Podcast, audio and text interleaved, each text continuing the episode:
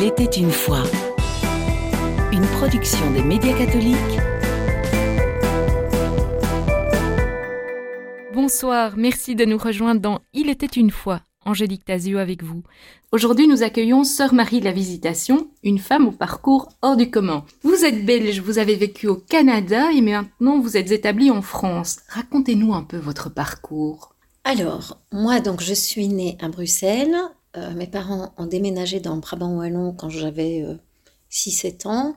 Donc, euh, j'ai fait mes études à Louvain-la-Neuve. Donc, j'ai fait des études de droit et de journalisme.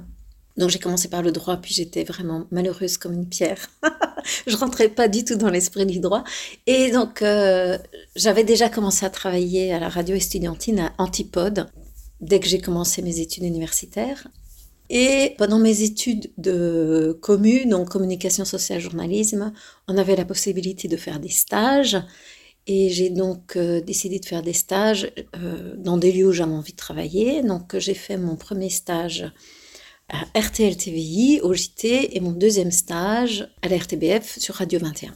Donc j'ai travaillé euh, voilà, comme journaliste. Et... justement, pourquoi avoir choisi cette profession de journaliste? En fait, j'aime les gens et j'avais envie d'avoir, euh, je crois, un travail en proximité avec les gens, qui est un travail aussi d'écoute, d'un peu de, pour décrypter ce qui se passe, et aussi un travail euh, créatif. Donc, c'est vrai que quand on a un sujet à traiter, si chaque jour on a un sujet différent, on apprend plein de choses, on rencontre plein de gens différents, c'est très très intéressant, c'est très enrichissant. Et comment êtes-vous alors passé du, du, journalisme à la vie religieuse? Quel a été le déclic? Alors, c'était pas trop mon plan de carrière, je vous avoue.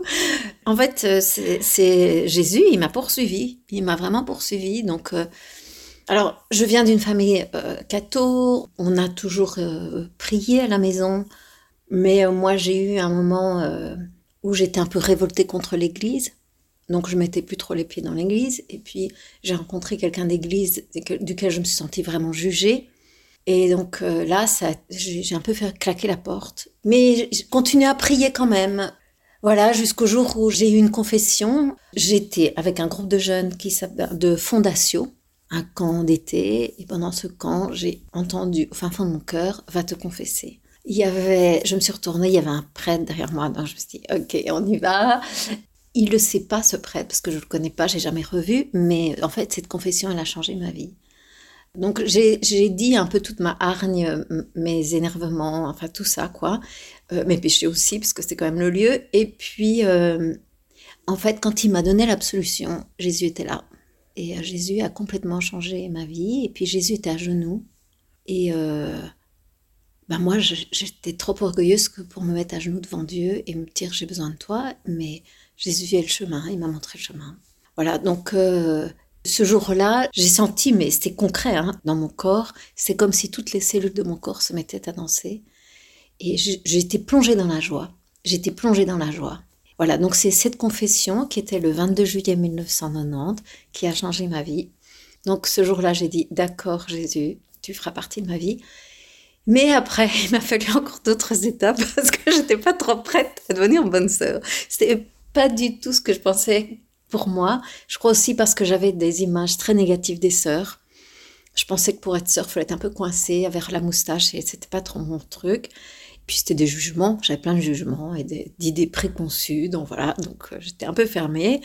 Mais quand j'ai continué dans cette relation avec le Christ, il se fait qu'on est allé euh, en famille pour les 50 ans de maman en Pélé à Medjugorje avec la communauté des béatitudes Canem-Espélé et euh, en fait, c'est au retour de Spélé, Marie est entrée dans ma vie. Elle était dans mon appart à Bruxelles. Et ma vie a changé. J'avais plus envie de sortir tout le temps. Je commence à prier plus, à lire ma Bible, à vivre davantage les sacrements. Et puis, à un moment donné, on ne peut pas vivre deux vies l'une à côté de l'autre. Enfin, il n'y a que 24 heures en une journée. Donc, euh, il y avait un choix. Voilà. Et euh, j'ai assez bien combattu du mieux que j'ai pu. Mais voilà, il a gagné.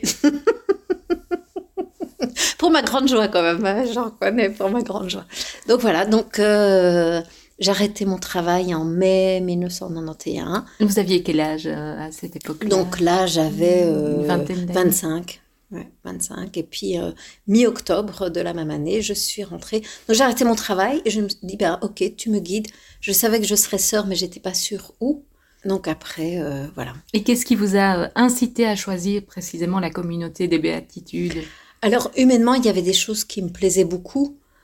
j'ai toujours été habituée à vivre en mixité. Il, y avait ce côté-là il y avait le côté de, la découverte de nos racines juives et euh, je trouvais que ça élargissait. Voilà, il y avait comme un élargissement de cette euh, vision euh, de qui est le Christ.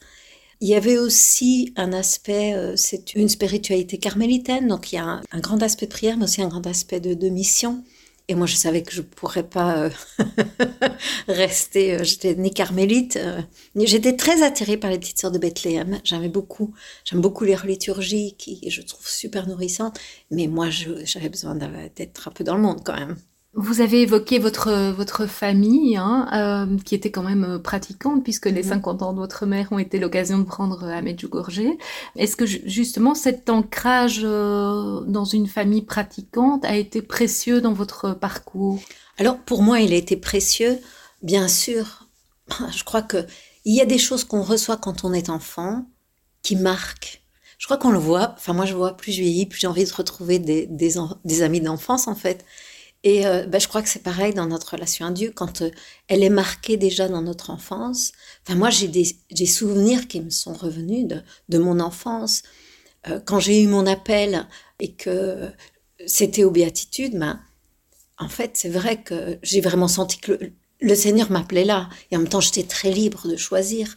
Il y a comme un, on dit un, crossroad, hein, donc c'est cet interstice entre ce qu'il y a d'humain et de divin. Hein, c'est un peu ce, lieu du milieu de la croix qui fait sens. Pour moi, c'était vraiment un ancrage important. Et même après, parce que euh, la vie euh, religieuse, elle n'est pas toute rose, il y a des hauts débats, il y a des scandales que traversent l'Église ou nos communautés. Et de, pouvoir librement dire euh, j'en ai marre, ou de, se lâcher un peu, ou de dire j'ai besoin de votre prière, je trouve que c'est vraiment une aide, c'est vraiment important. C'est un cadeau. Je vois des, des, des sœurs qui n'ont pas ça, qui vivent vraiment en solitude. Quand on, va, c'est vrai qu'on a des temps un peu de, repos, on a le temps d'aller voir nos familles, mais s'il faut se battre pour prier, pour lire un peu sa Bible ou pour aller à la messe, ben, c'est raide quand même, c'est quand même difficile. Et en même temps, c'est un appel, chacun son appel et son parcours. Hein. Et comment ont réagi vos, amis quand vous êtes rentrés euh, dans les ordres? Ça a dû être une surprise? Oui, alors c'était très différent. Euh, j'ai des amis qui pendant longtemps ne m'ont pas, ils pouvaient pas accepter que je sois sœur tellement c'était euh, trop ouf pour eux. Voilà, trop compliqué, trop difficile, ils comprenaient pas. Alors j'ai une amie d'enfance qui elle, euh, très drôle, parce que elle, elle, a épousé un Américain et après j'ai vécu aux États-Unis. Elle m'a retrouvée des années, des années après, en me disant, tu avais écrit une lettre en disant pourquoi tu partais. Il ne s'est pas passé un mois sans Jalise. Euh, et puis, je ne sais pas moi, 15 ans après, elle me recontacte. Donc voilà, on a pu se retrouver. C'était vraiment un beau cadeau. Elle est décédée là aux États-Unis euh, pendant le Covid, donc ça c'était compliqué. Et personne ne pouvait être près d'elle. Enfin, c'est des, situations très douloureuses. Et puis j'ai une autre très grande amie que j'ai retrouvée il y a pas longtemps. Donc c'est chouette. Voilà, avec chacun c'est différent, mais je peux comprendre. Et puis c'est, je crois que le temps aide beaucoup. Et puis pour eux de voir que je, en fait, je restais la même. Hein, je, je resterai toujours euh, Fabienne, Fabie, voilà. je serai toujours moi, quoi. Euh, mais, quand vous dites qu'il a fallu du temps, ça sous-entend quand même que le choc a été terrible. Oui, parce que euh, moi, j'étais pas un pilier d'église pendant des années. J'ai vécu avec mon copain, j'avais 18 ans. Donc vraiment pour eux, je rentrais pas dans ces cases-là, quoi. Voilà. Et en même temps, ils savaient que j'avais vécu un truc assez incroyable avec le Christ. Donc c'est compliqué. Euh. Et vous, est-ce que maintenant ça vous aide le fait d'avoir eu un parcours de laïc ordinaire? Est-ce que ça vous aide à mieux comprendre des situations de vie que, que certains de nos contemporains peuvent euh, traverser? Bien sûr. Ah ben complètement. Oui, oui, complètement. Je pense que c'est très important. Enfin, euh, chez nous, quand on discerne les vocations, on veut non seulement qu'ils aient déjà fait des études, mais aussi une expérience dans le monde. Sinon, on ne se rend pas compte de ce que les gens vivent. Je crois que c'est très important. On n'est pas là pour se sauver nous-mêmes dans un petit coin du monde, mais pour ensemble avancer. Enfin, c'est très important. Euh, moi, j'ai pas envie d'être au ciel toute seule. Hein. Je veux que mes amis y soient. c'est une jolie formule. Alors, sœur Marie de la Visitation, après avoir été journaliste, peut-on dire que vous êtes passée à la communication du Christ? À la communication du Christ Ben, oui et non. oui, parce que c'est quand même ma plus grande joie de l'annoncer lui. Et non, parce que je ne le connais pas encore tout à fait quand même. J'ai encore beaucoup de choses à découvrir sur lui. Et que si je connaissais pleinement, je serais du feu, vous pourriez même pas me regarder. Mais en même temps, vous travaillez pour les éditions des béatitudes, des éditions religieuses, donc euh, voilà, le, lien était peut-être facile entre journalisme et édition, mais c'était encore une manière de, de participer pleinement à l'annonce. Oui, alors en fait, dans mon parcours de sœur, on m'a demandé de m'occuper de la revue de la communauté qui s'appelait Feu et Lumière, donc là j'ai beaucoup travaillé là. Et pendant justement ce temps, qui était presque de 9 ans, j'ai eu l'occasion d'écrire. C'est comme ça que j'ai écrit et que euh, les éditions des Béatitudes m'ont publié, ce qui était un cadeau. Mais pour moi, c'était du tout neuf parce que comme journaliste, je faisais de la radio et de la, et, de la télé. Je faisais pas de presse écrite. J'étais un peu paresseuse. J'ai pas trop envie de passer des heures à relire mes textes, à décortiquer les, mots, etc. Moi, je suis beaucoup plus euh, cash et puis je vais euh, comme ça. Donc, c'était en fait, je crois, un exercice de conversion. d'écrire, de relire, de voilà. Pour moi, c'était un exercice de conversion. Un travail exigeant, alors. Oui, vraiment. Et, et je crois que j'ai un peu honte quand je relis mon premier livre parce que je me dis, oh franchement, tu aurais pu mieux te relire quand même. Alors, quelles sont les, spécificités des éditions des Béatitudes dont vous êtes euh, la directrice? Oui, alors donc c'est une maison d'édition donc qui est née euh, en 1973. Au départ, c'était vraiment pour justement pour diffuser euh, ces paroles des personnes qui sont touchées par des retraites et qui ne pouvaient pas venir parce qu'il n'y avait pas assez de possibilités de logement. On s'est dit, on va aller éditer ça. La spécificité, c'est que bien sûr, on veut transmettre le message de l'Évangile, on veut transmettre ces valeurs d'amour, de paix, de, reconnaissance aussi de nos différences. On vit dans un monde qui est plus le même qu'il y a 50 ans. Donc c'est vrai que pour moi c'est très important aussi que euh, notre maison d'édition soit ouverte. Par exemple, on a un projet de respiration des deux poumons sur la prière du cœur avec un orthodoxe et un, catholique. Voilà, j'ai des protestants qui travaillent aussi avec nous. Enfin, je, je trouve que c'est très important qu'il y ait cette ouverture, mais c'est pas seulement euh, des livres de spiritualité, même si au début beaucoup ça, par Jacques Philippe. Il est vendu dans toutes les langues. Il, y a eu des millions d'exemplaires vendus dans toutes les... C'est, c'est hallucinant ce qu'on a pu toucher comme personne à travers lui. Mais il y a aussi des livres euh, pour des familles, euh, il y a des livres pour les ados, il y a, il y a un peu toutes sortes de, livres. Et c'est pas uniquement spiritualité, même si on a cette connotation. Par exemple, on a un livre qui est sorti sur la dépression qui ouvre la porte en se disant mais est-ce une aurore pour l'âme? Est-ce qu'il n'y a pas un appel au cœur de la dépression de vivre autrement N'est-ce pas un appel au changement? Je trouve ça très intéressant qu'un neuropsychiatre qui est aussi chrétien puisse ouvrir cette, cette porte-là. Donc on a, on a des rencontres et des, des, des auteurs assez intéressants. Et euh, je trouve ça euh, un vrai cadeau que de pouvoir justement accompagner des auteurs pour donner naissance à un, livre, creuser certains aspects pour en même temps élargir, approfondir. C'est vraiment très intéressant. Alors les éditions des Béatitudes développent aussi des supports audio. Hein oui, on a eu certains livres en audio, mais on travaille beaucoup aussi avec euh, euh, un ami qui a mis en place une application qui s'appelle YouPray, c'est lui qui a mis en place justement nos, petits livres 9 jours pour, 9 jours avec. Et donc, lui fait cet audio-là. Donc voilà, en fait, c'est aussi créer des réseaux et travailler avec d'autres. Alors, vous venez de l'évoquer, hein, vous venez de publier 9 jours pour évangéliser son perfectionnisme. Pourquoi ce choix du perfectionnisme? C'est tellement euh, grave ou inquiétant comme défaut? Tout dépend si on est perfectionniste à, à 5, 10, 50, 95%. je ne sais pas, il n'y a pas encore de, de, je sais pas moi, une température de perfectionnisme. Une gradation. Oui, une gradation, merci. C'est en fait, c'est une voie sans issue. Je pense que c'est ça qui est dangereux.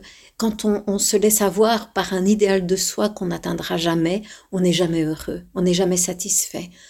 Quand on est perfectionniste et que, je sais pas moi, vous avez fait euh, une tarte meringuée au citron, c'est génial d'arriver à faire une tarte meringuée au citron, et que vous dites, ah non, elle n'est pas excellente, il manque un peu ça, un peu ça, bah c'est dommage, vous étiez à 98% ou 99,5%, attendez, euh, top, c'est super. Voilà. Et en fait, euh, quand on est vraiment perfectionniste, on n'arrive pas à, se réjouir.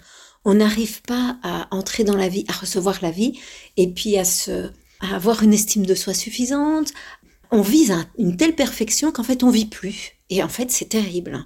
Le perfectionnisme existe-t-il aussi dans la vie religieuse? Oui, je crois que c'est encore pire. je crois que c'est encore pire parce que dans la vie religieuse, euh, on utilise Dieu pour se prouver qu'en fait on a raison. Et je trouve ça c'est très très dangereux. Pour se prouver à soi et pour... Euh, je pense que les pharisiens devaient être un peu perfectionnistes. Hein, parce qu'ils sont très légalistes et euh, ils mettent ce fardeau sur, sous le poids des autres. Enfin, du temps de Jésus, ceux qui était, ceux qui, qui houspillaient. Et en fait, si on remarque, Jésus, il était le plus virulent, c'était par rapport à ceux qui, soi-disant, voulaient vivre, ils avaient donné leur vie, ils se mettaient à l'écart pour pouvoir vivre euh, leur foi, et en fait, euh, ils nous emmenaient dans des, lieux pas possibles. Donc oui, je pense que c'est très dangereux.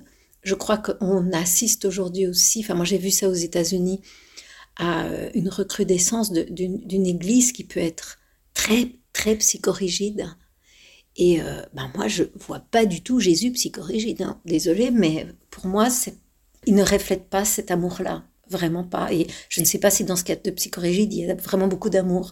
Je crois qu'il y a plus un amour de soi et une recherche d'une fausse sécurité. Dans mon livre, à un moment donné, je parle des fausse tour de contrôle. On veut tout contrôler. On veut, on veut tout ramener à soi. On veut ces sécurités. Mais en fait, des, sont des fausses sécurités. Et je crois que vraiment notre démarche de foi, elle est difficile parce qu'à certains moments, ce sont des sauts dans le vide. On est évidemment traversé comme les doutes, comme tout le monde, mais quand on saute dans le vide, on se rend compte qu'on saute dans les bras de quelqu'un. Et ça, c'est une expérience après qui est vraiment importante pour avancer. Alors la, collection 9 jours pour, hein, elle comporte différents titres. Comment est-ce que cette collection a été euh, mise sur pied? Alors, ben, c'est donc euh, une collection euh, qui a été mise sur pied par Timothée Berton, qui lui voulait un peu renouveler ce qu'était une neuvaine. Hein, neuvaine, c'est-à-dire on prie pendant neuf jours. Alors on peut prier un saint, on peut prier le Sacré-Cœur de Jésus, on peut faire une neuvaine avant l'Assomption de la Sainte Vierge, enfin, voilà, toutes sortes de neuvaines.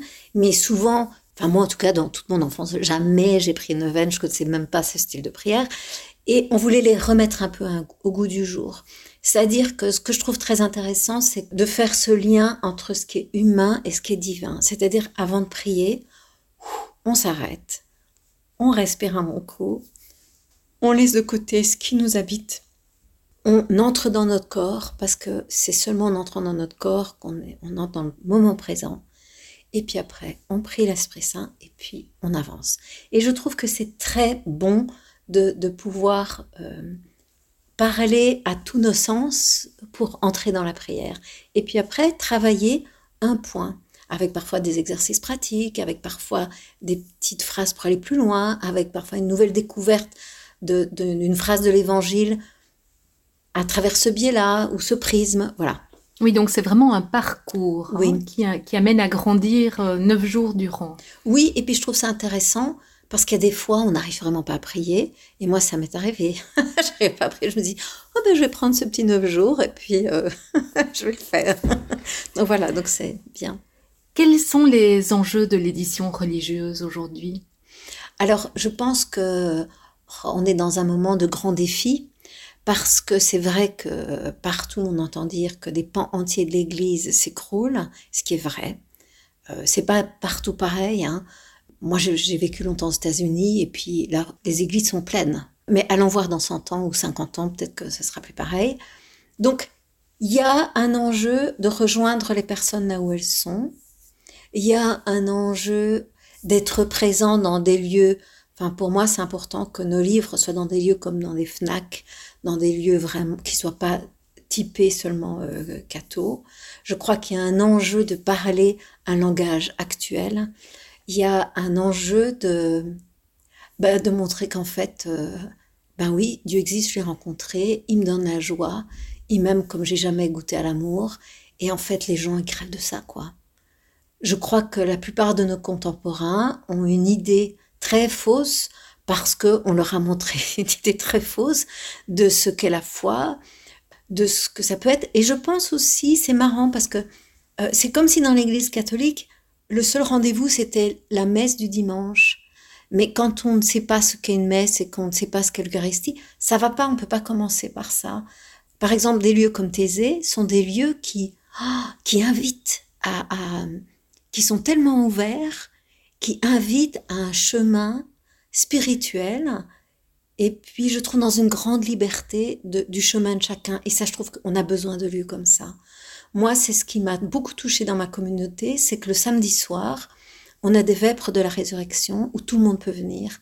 Et en fait, tout le monde participe de la même façon, qu'on soit euh, athée, euh, musulman, euh, bouddhiste, peu importe d'où on vient, qui on est, mais on peut participer, on est accueilli tel qu'on est, on a besoin de lieux comme ça. Et je crois que l'Église aujourd'hui a besoin de beaucoup de créativité pour être dans cet accueil. Mais je pense que mon défaut, euh, notre défaut, c'est de d'être centré sur nous-mêmes, de vouloir être reconnu. Ben non, euh, c'est pas notre problème. Nous, on a à ouvrir des portes et puis après, euh, l'esprit va être à l'œuvre et va ouvrir d'autres portes. La réalité française est fort différente? Oui, je pense aussi. En France, il y a quand même beaucoup plus de lieux solides. Parce qu'aussi en France, euh, dans les écoles, il y a un grand accompagnement, il y a des aumôneries qui fonctionnent très bien et qui sont des lieux qui permettent aux jeunes de rencontrer le Christ. Donc, euh, je vois que en France, il y a une plus grande connaissance du caté déjà, ce qui n'est pas trop le cas en Belgique. Euh, donc, oui, je pense que le système est très différent. Le système est très différent. Alors, on, évoquait les JMJ hein, et ces grands rassemblements de jeunes. La foi doit-elle être soutenue? Oui, ben, je crois que c'est le cardinal Danels hein, qui disait un chrétien isolé est un chrétien en danger. Oui, enfin, moi, si j'étais. Euh, je peux pas être sœur toute seule, c'est déjà impossible, impensable. On est consacré parce qu'on vit avec d'autres. On a besoin des autres. Déjà pour euh, réaliser à quel point. Euh, ben en fait on vit pas ce qu'on dit déjà. Et puis pour aller plus loin et puis parce qu'on est traversé par des doutes on est traversé parfois par des ras-le-bol par euh, des, tas de difficultés euh, j'évoquais les scandales de voilà. Donc tout ça fait qu'on a besoin des uns des autres. Et je dirais même plus moi j'ai pas seulement besoin de mon cocon de ceux qui ont la foi mais j'ai aussi besoin de ceux qui ne l'ont pas parce qu'ils me remettent aussi en question là où j'ai besoin d'être remise en question je crois que ceux qui sont à l'extérieur voient des choses que moi je ne vois pas, c'est très important aussi. Et puis, euh, c'est comme eux aussi qui nous aident à faire la vérité. Enfin, on a besoin les uns des autres. Précisément, vous portez l'habit hein, dans, un monde déchristianisé. Euh, comment les gens euh, réagissent-ils quand, ils vous rencontrent? Ça ne laisse pas indifférent? Non, alors il y a vraiment toutes les réactions. Il y a ceux qui détournent le regard, ceux qui ont un regard parfois de haine, ça m'est déjà arrivé, ceux qui vous crachent dessus, ça arrive. Euh, puis il y en a qui sont tout de suite oh, ma sœur, euh, machin. Euh, voilà, donc il y a de tout, il y a toutes les palettes possibles et inimaginables. Moi, je trouve très intéressant, par exemple, quand je croise une musulmane voilée, de lui sourire pour voir si on est complice entre sœurs voilées ou pas. Enfin, il y a des tas de, d'occasions. En, général, oui. oui, oui. C'est très étonnant au moment où en France, il y a des années de ça, on parlait euh, du voile en public, il y avait des gros débats, etc. Je me suis retrouvée dans un métro euh, à Paris et il y avait une jeune voilée qui est venue se mettre juste à côté de moi. C'était comme si elle, elle cherchait une protection. Et ça m'a beaucoup touchée parce que je trouve ça important. Tous les ponts qu'on peut construire sont importants. Sœur Marie de la Visitation, quelles sont les raisons de nous réjouir aujourd'hui? D'abord parce qu'on est vivant. Ce matin, je ne sais pas si vous avez remarqué, vous avez pu ouvrir vos yeux, ah, respirer, voir le ciel. On est vivant. Déjà, rien que ça, c'est un immense cadeau, je crois. Euh, de pouvoir marcher, de pouvoir boire, manger. Enfin, attendez, on a des tonnes de façons de pouvoir se réjouir. Dans un livre que j'ai écrit sans manière de dire merci, euh, j'ai justement plein de petits exemples comme ça, mais si je bois du café, est-ce que je, je râle parce que le café, euh, c'est un café de couvent qui n'a pas beaucoup de goût, ou bien je rends grâce, il y a quand même des gens qui ont, qui ont travaillé, toute cette chaîne de gens derrière, des invisibles qui ont travaillé pour que je puisse boire ce café aujourd'hui. Waouh En fait, je pense que c'est un, pour moi, c'est un des meilleurs euh, euh, créneaux pour entrer dans, en, relation avec Dieu, en relation avec les autres. C'est de s'émerveiller, d'être dans la joie, de dire merci. En fait, le merci, c'est hyper important, quoi. C'est vraiment cet euh, esprit de gratitude. Pour moi, c'est une base d'une vie épanouie, en fait. Alors, qu'on soit euh, non croyant, c'est déjà une base. Quand on est croyant, alors là, euh, l'amour de Dieu, c'est quand même géant, c'est infini. Il nous relève tout le temps, c'est lui qui est fidèle, c'est lui qui m'aime, c'est lui qui, qui, se donne, qui sacrifie pour moi. Enfin, c'est du top délire cette histoire quand même. Enfin, pour moi, en tout cas, c'est les temps de, de prière silencieuse, c'est les temps où je suis avec la parole de Dieu qui m'ouvre à un autre, qui m'ouvre à, à, Dieu, qui m'ouvre à l'esprit et qui peut m'ouvrir aussi à l'autre. Et, cet autre qui va m'ouvrir aussi à, une gratitude justement des personnes rencontrées. Enfin, moi, c'est ma sensibilité de, ces rencontres-là. Quel message souhaiteriez-vous partager en, ce début d'année? Je pense euh, la joie pour les cœurs qui cherchent Dieu parce que je crois vraiment que Dieu se laisse trouver si on, le cherche, mais euh, non pas la superficie de, la, de notre être ou de l'âme, mais vraiment dans les profondeurs. Et je pense, et je crois, et je vois que quand on, touche parfois le fond, bien sûr, on est en crise, bien sûr, il y a beaucoup de difficultés. Quand on touche le fond, alors ce qu'on demande, on le demande du fin fond de notre être. Et là, à qui frappe, on ouvre, quoi. Hein, qui cherche trouve, je, le crois profondément. Mais chacun son chemin. Et, et ça, ça se force pas pour les autres. Mais je ne peux que désirer partager ma plus grande joie aux autres, évidemment. Eh bien, merci, euh, sœur Marie de la Visitation. Merci aussi à vous, chers auditeurs, et à très bientôt pour une prochaine rencontre.